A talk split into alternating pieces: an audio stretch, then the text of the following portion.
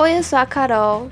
E eu sou o Antunes, e esse é o Physiclass, o seu podcast de ensino de física. De professores para professores. E no episódio de hoje nós temos uma novidade para vocês, o quadro chamado Só Física. E nele a gente vai abordar assuntos de física em geral, sem nos aprofundar muito na parte pedagógica da coisa. Então, sem mais delongas, vamos para o episódio.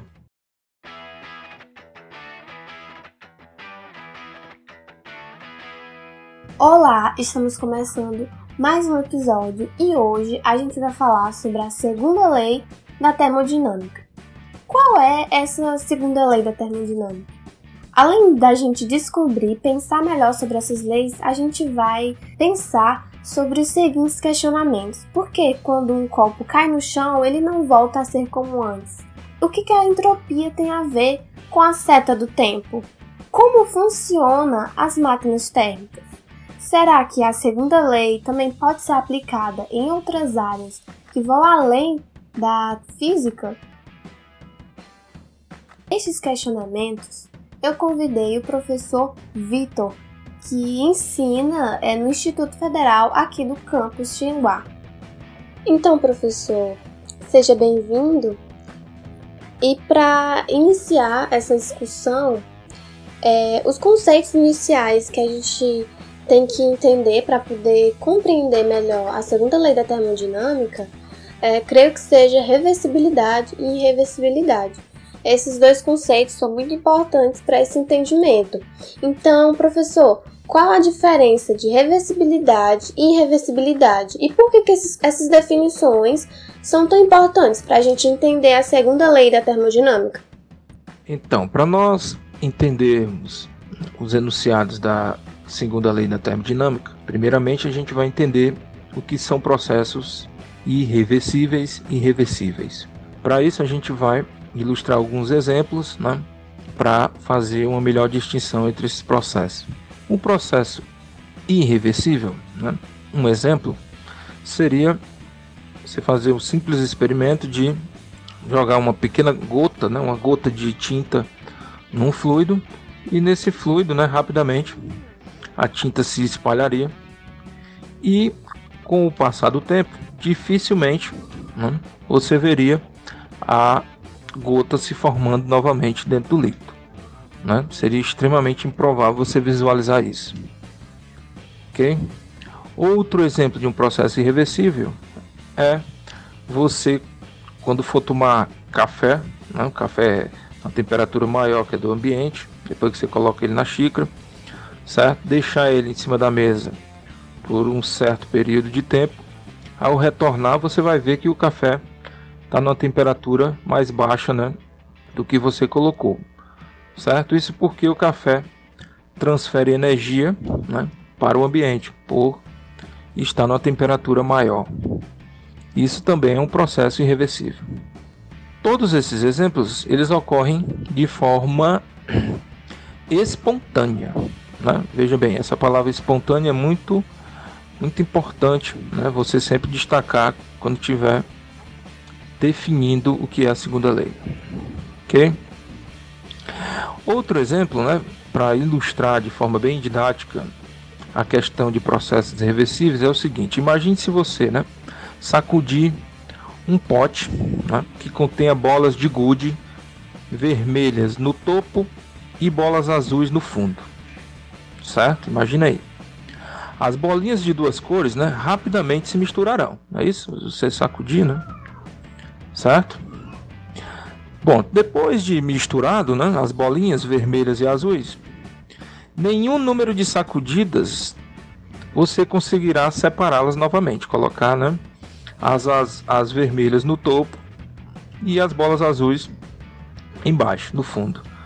Né? Você pode continuar insistentemente, mas você não vai conseguir de forma espontânea, certo?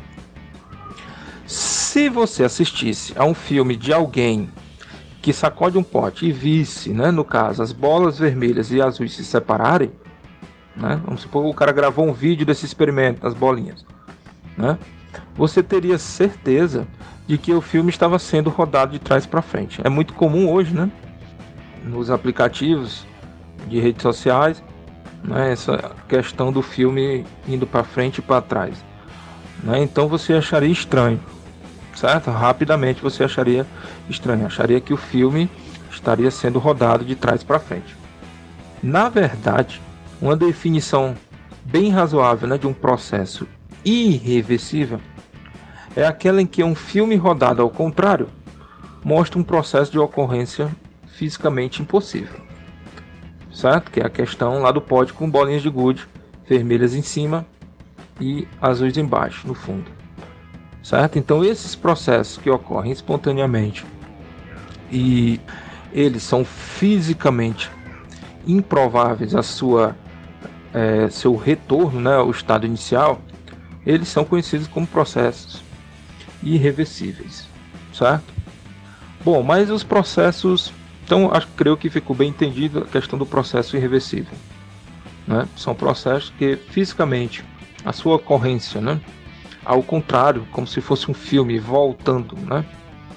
Para trás e ele fosse fisicamente impossível de acontecer. Bom, mas quanto aos processos reversíveis, né, como é que a gente poderia definir os processos reversíveis? Né? Os processos reversíveis, eles podem ser, é, como exemplo, classificados como os processos né, mecânicos. Por exemplo, né, quando você tem né, uma mesa de bilhar e você faz colidir uma daquelas bolas com outras, né?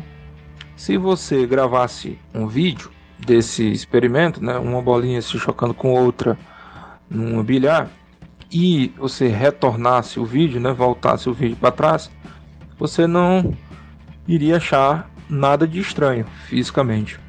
Por quê? Porque as leis de Newton, né, elas não dizem, né, não proíbem o processo né, de volta para determinados movimentos. Né? Então, a gente poderia classificar o movimento né, governado pelas leis de Newton como processos reversíveis, certo? Então, para definir a segunda lei, né, então a gente teria, ela tem tudo a ver com essa questão do processo ser reversível ou irreversível. Então, a primeira definição, definição mais clássica, né, da, da segunda lei, que é o, o enunciado, né? A gente sabe que a segunda lei ela tem vários enunciados. Né? Tem o enunciado da entropia, o enunciado das máquinas térmicas, mas ela tem um enunciado, né? Talvez o mais usual, que fala o seguinte, né? Quando dois sistemas, né? A temperaturas diferentes interagem, né? A energia térmica é transferida, né? A energia térmica transferida, no caso, a gente denomina de calor, espontaneamente sempre ela sai do mais quente, né? Para o mais frio. E nunca do mais frio para o mais quente. Certo? Esse é um enunciado informal, né? Mas muito importante para a gente entender a segunda lei. Então vou repetir, né? Então quando dois sistemas a temperaturas diferentes interagem, né? A energia térmica é transferida espontaneamente do sistema com maior temperatura para o de menor temperatura, até que se atinja uma temperatura de equilíbrio. Veja que a segunda lei proíbe o contrário, né? Nunca de forma espontânea, mais uma vez, né, destacando essa palavra espontânea, a energia vai partir de forma, né, de uma visão macroscópica, certo? A visão macroscópica nunca vai partir, a energia nunca vai partir do corpo frio para corpo de maior temperatura, né, com mais energia. Então, creio que vocês tenham entendido essa questão da reversibilidade com irreversibilidade e a segunda lei, certo? E justamente a segunda lei, né, ela contém, né, um sentido, né? um sentido em que a energia se transporta de um corpo para outro. Além dessa questão de processos reversíveis e irreversíveis, né? Seria interessante também para a compreensão da segunda lei a questão macroscópica e microscópica dos sistemas. Por quê? Porque, embora, né, na maioria dos sistemas que são estudados na termodinâmica, eles sejam constituídos de moléculas, né? Moléculas, elas estão dentro da visão microscópica. Já, por exemplo, os corpos, como um pedaço de gelo, o café, líquido, né? Eles são, eles estão contidos ali na numa visão macroscópica. E o mais interessante disso é que, como lá na teoria cinética dos gases, né? Toda aquela teoria, né? Foi desenvolvida à luz das leis de Newton, da mecânica newtoniana. Depois ela foi melhor, né? Estudada e melhor assimilada com a com a física estatística de Boltzmann, né? mas essa questão de microscópica e macroscópica é super interessante você compreender para fazer essa distinção e entender melhor a segunda lei. Ok? Os exemplos que você citou, professor, foi muito esclarecedor e também remete a sempre coisas da natureza serem é, sempre irreversíveis, né? Então, quando um, um copo de vidro, por exemplo, cai no chão, é, ele não vai voltar porque os, o processo é irreversível. Outra coisa que faz parte dessa, desses conceitos de reversibilidade e reversibilidade é a entropia, né? Porque quando é, algum objeto cai e quebra ou algo irreversível acontece, está havendo esse aumento da entropia, essa, essa desordem de um sistema. E também faz, faz é, pensar na questão do tempo. Quando a gente estuda entropia, a gente se depara com, com essa relação de entropia com é, o tempo. Então, professor, você pode explicar qual é essa relação da entropia com a seta do tempo? Bom, então como é que a gente relaciona a entropia com essa questão da seta do tempo? Né? É, muitos cientistas né, usam né, a famosa entropia, que é uma variável de estado, né, para medir a probabilidade que um dado estado macroscópico ocorra espontaneamente. Então a gente pode resumir né, a entropia como uma grandeza né, que mede a quantidade de desordem de um determinado sistema. Certo? Essa palavra entropia foi primeiramente é, descrita por Rudolf Clausius, né, matematicamente. Né, ela surgiu quando Clausius se debruçou sobre os trabalhos do, do Carnot. Diferente do Carnot, ele tinha mais suporte matemático, né, chegou a uma determinada expressão que ocorria com muita frequência, então ele chegou a denominar essa palavra entropia, que fisicamente a gente pode resumir ela como uma grandeza de estado que depende só né, do, de determinados pontos, de determinada situação do sistema, não depende do que acontece né, entre a passagem de um para outro, e que essa grandeza mede a desordem. Né? Quanto mais desorganizado um sistema, maior né, sua entropia. Então, um exemplo, por, é, você poderia pegar um cubo de gelo. Né? Um cubo de gelo está no estado sólido, água no estado sólido. Então, no estado sólido, as moléculas estão mais organizadas, estão mais fixas né, num determinado ponto. À medida que esse sistema gelo, que é uma porção de água, vai se transformando em líquido, né? As moléculas ficam mais agitadas e se movem de um lugar mais distante, né? Aquele ponto fixo lá do sólido, elas começam a vibrar de forma mais distante uma da outra, até chegar no formato de gás, né? Vapor, que aí as moléculas se organizam de forma bem aleatória dentro de um determinado espaço. Certo? Então a gente diz que no gás né, de um determinado sistema que você esteja estudando, ele tem uma entropia maior. E tudo tem a ver com a temperatura. Certo? Quanto maior a temperatura de um sistema, mais né, a probabilidade, mais microestados, né? Então a gente consegue determinar um maior grau de entropia. Certo? Mas o que, é que tem a ver a entropia com essa questão da seta do tempo? Analogamente, dois sistemas em interação térmica e com temperaturas diferentes têm baixa entropia. Esses sistemas eles estão ordenados né, no sentido de que os átomos mais rápidos estão de um lado da barreira e os átomos mais lentos do outro. Não é isso? Se você fizer uma analogia, certo? De dois sistemas, um mais rápido, outro mais lento.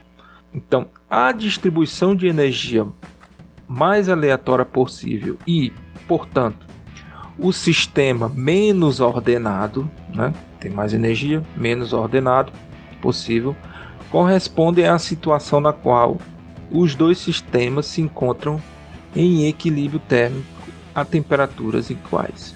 Como vocês sabem, o equilíbrio térmico né, nós temos temperaturas iguais. Então, a entropia aumenta à medida que os dois sistemas com temperaturas inicialmente diferentes evoluem em direção ao equilíbrio. Então, a entropia sempre aumenta. Então, esse processo você pode imaginar como um cubo de gelo em cima de uma mesa.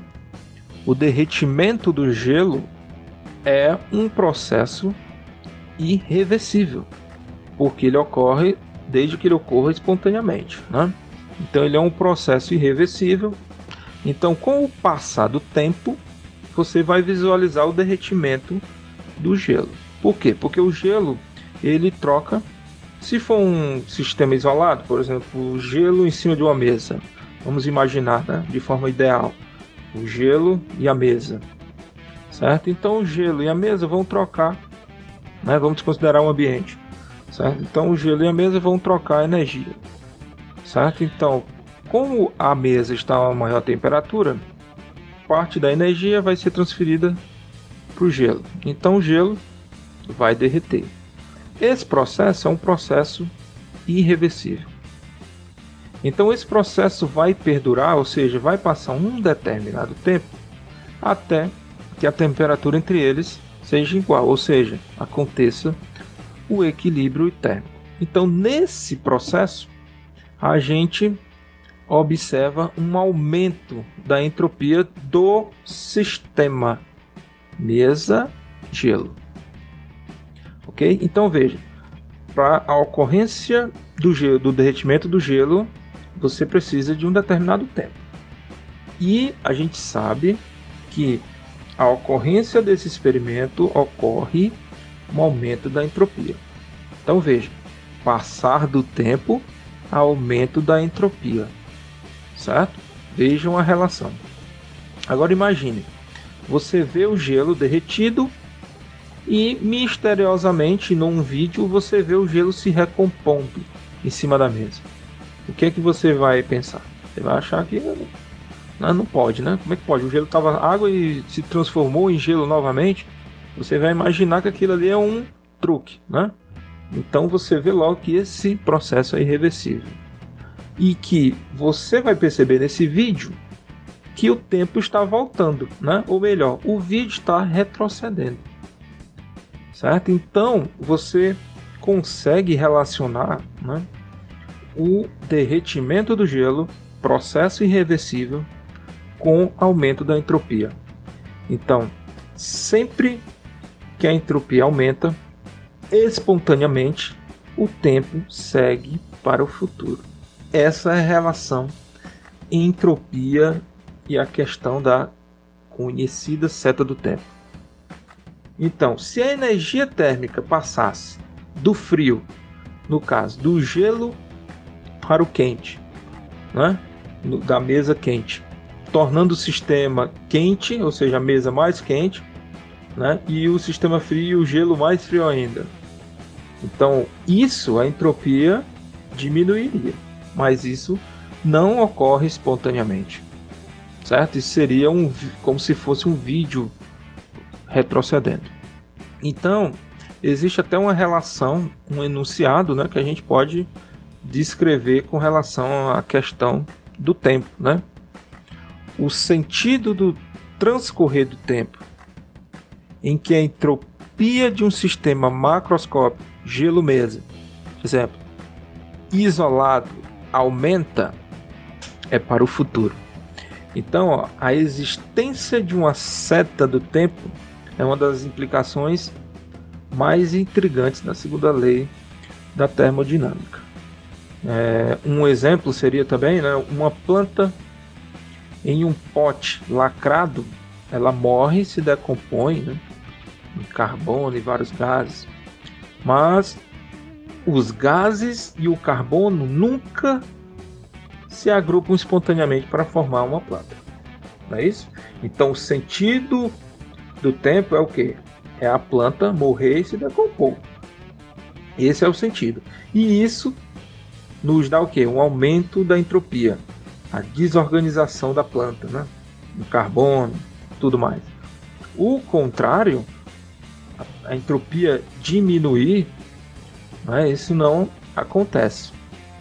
Então, esses são exemplos de processos irreversíveis.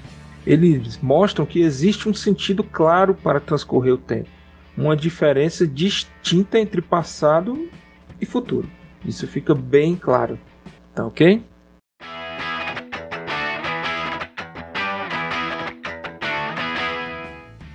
Agora, uma última pergunta, professor, é sobre máquinas térmicas, né?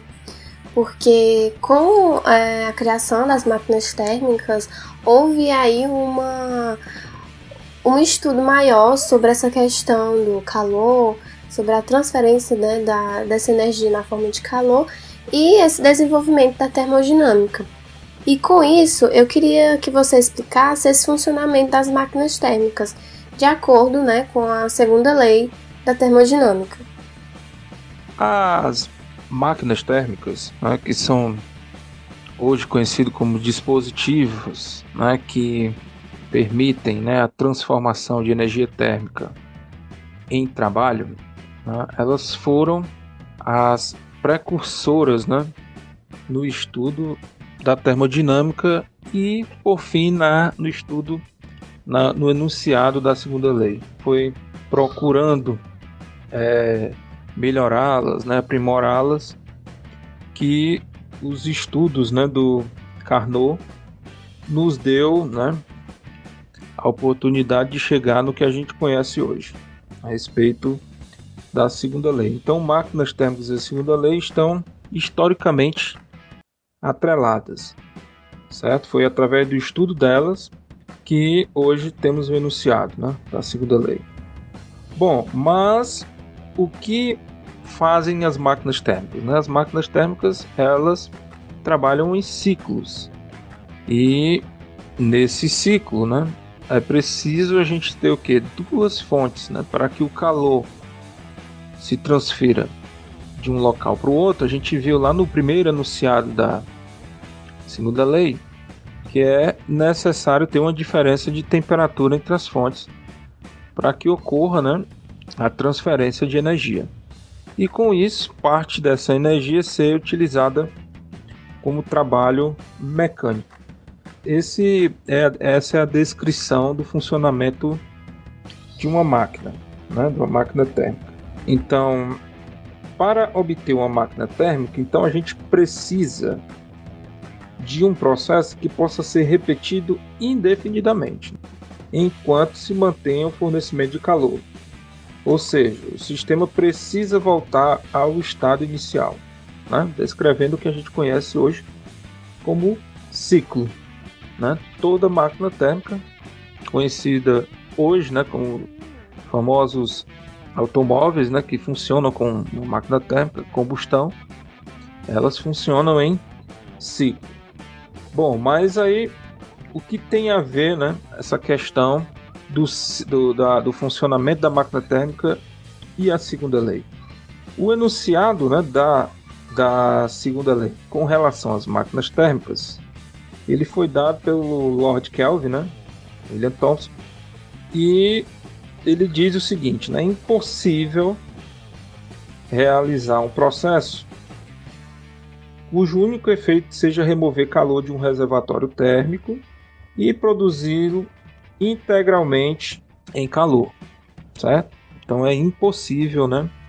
Aí você lembra da questão do rendimento, ou seja, traduzindo o enunciado de, do, de Kelvin, né? é impossível uma máquina térmica operar com 100% de rendimento, ou seja, 100% do calor retirado da fonte quente ser usado integralmente em calor e, o mais importante, retornar ao ponto inicial, certo? Para que o ciclo recomece, certo? Então isso é impossível. A segunda lei ela proíbe, né? Note-se, né, que o único efeito, que um único efeito, né, ou seja, retirar calor e jogar inteiramente o trabalho, significa que o sistema da máquina tem de voltar ao estado inicial. Não, você pode muito bem transformar, né, em alguns experimentos, integralmente uma determinada quantidade de calor em trabalho. Você pode isso perfeitamente. Agora, fazer esse processo e voltar ao estado inicial, aí você não consegue, certo? Isso seria o, conhecido motor perpétuo, né? Isso a segunda lei proíbe. Ok? Então, esse é o enunciado da segunda lei em relação às máquinas térmicas. E isso né, foi provado também pelo Sadi Carnot, onde ele chegou né, ao seu famoso rendimento né, de uma máquina de Carnot, que é uma máquina teórica, né, mas que nos tem a função de estabelecer um limite né, para um rendimento de uma determinada máquina, você sabendo as temperaturas né, máxima e mínima, ou seja, a temperatura do reservatório quente e a temperatura do reservatório mínimo. Então a máquina teórica né, do Carnot, que nos dá o rendimento máximo né, para uma máquina ideal, né, você utilizando apenas as temperaturas das fontes, quente e fria, você já reafirma o que, que já traz a segunda lei, que é impossível você atingir um rendimento 100% para uma máquina. Né? Isso foi uma frustração, né? porque achava-se que melhorando as máquinas, melhorando os motores, né? mesmo com toda a nossa tecnologia, né? tecnologia de materiais, aí hoje a gente não consegue chegar a uma máquina de 100% né, de rendimento. Para ter uma ideia, é, os automóveis modernos hoje eles conseguem né, um rendimento de até 30% de todo né, a energia dada pela combustão do, que acontece dentro do motor. Uma outra coisa muito interessante é que entropia ela é muito ampla, né? Ela pode ser vista em muitas áreas. Por exemplo, a biologia, né? Porque a entropia, como você falou é na parte na segunda pergunta, é uma planta, ela se decompõe, ela está aumentando aqui, aquela entropia do sistema, por isso ela está morrendo, tem a questão da irreversibilidade, que ela não vai voltar as, a voltar como antes, né? Então, essa parte a gente consegue enxergar na biologia. É interessante ver é, essas, essa lei, essa, a questão da entropia envolvida também em outras áreas. Claro que a física vai estar envolvida, mas a gente consegue enxergar é, em outras áreas para além da exclusividade física, por exemplo, as máquinas térmicas, que é bem mais dos estudos é, da física, quando a gente vai é, começar a ver essa questão da segunda lei, o que é entropia, todas essas questões que a gente debateu aqui. Também uma matéria muito interessante publicada por o Admilson de Oliveira na revista Ciência Hoje fala dessa, da física e contabilidade. É, ele vai falar que a contabilidade é a ciência social que estuda as variações quantitativas e qualitativas ocorridas no patrimônio e que as variações de patrimônio podem se originar de depreciações e valorizações dos bens que as empresas possuem.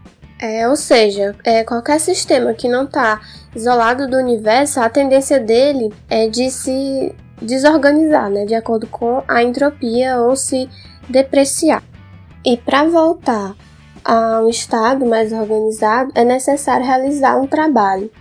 a transferência de energia, né, para que o sistema volte à sua configuração inicial. Da mesma maneira, para valorizarmos o patrimônio que possuímos, é necessário fazer um investimento, transferir dinheiro, para que ele volte a ter o seu valor inicial.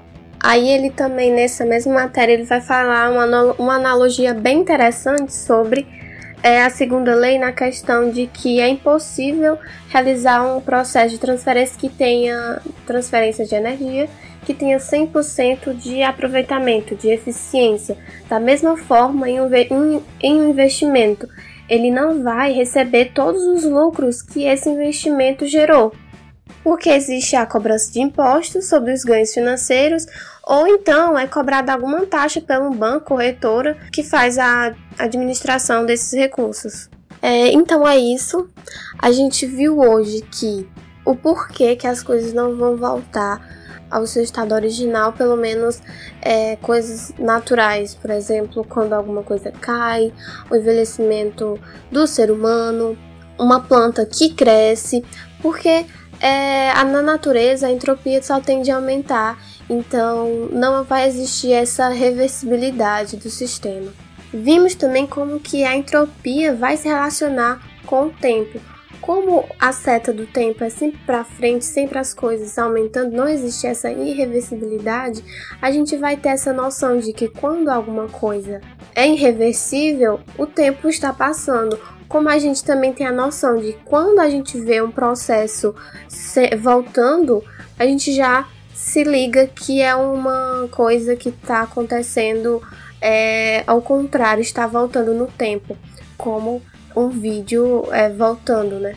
Vimos também como é que funcionam as máquinas térmicas, na qual elas vão estar sempre ligadas àquela segunda lei que diz que o corpo sempre tende, a energia do corpo sempre tende de do corpo mais quente para o corpo mais frio, e é isso que acontece nas máquinas quando temos sempre duas fontes, a fonte mais quente e a fonte mais fria, e assim é, há, um funcionamento da máquina com é, não tendo seu, a sua eficiência no 100%, porque sempre há um desperdício dessa energia.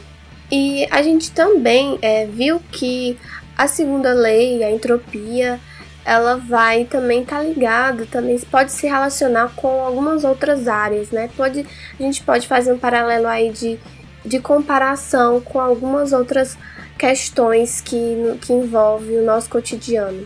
Então, é isso, professor. Obrigado pela disponibilidade, obrigada por ter cedido seu tempo para responder essas questões e esclarecer melhor sobre esse tema tão importante e tão, e tão presente no nosso cotidiano.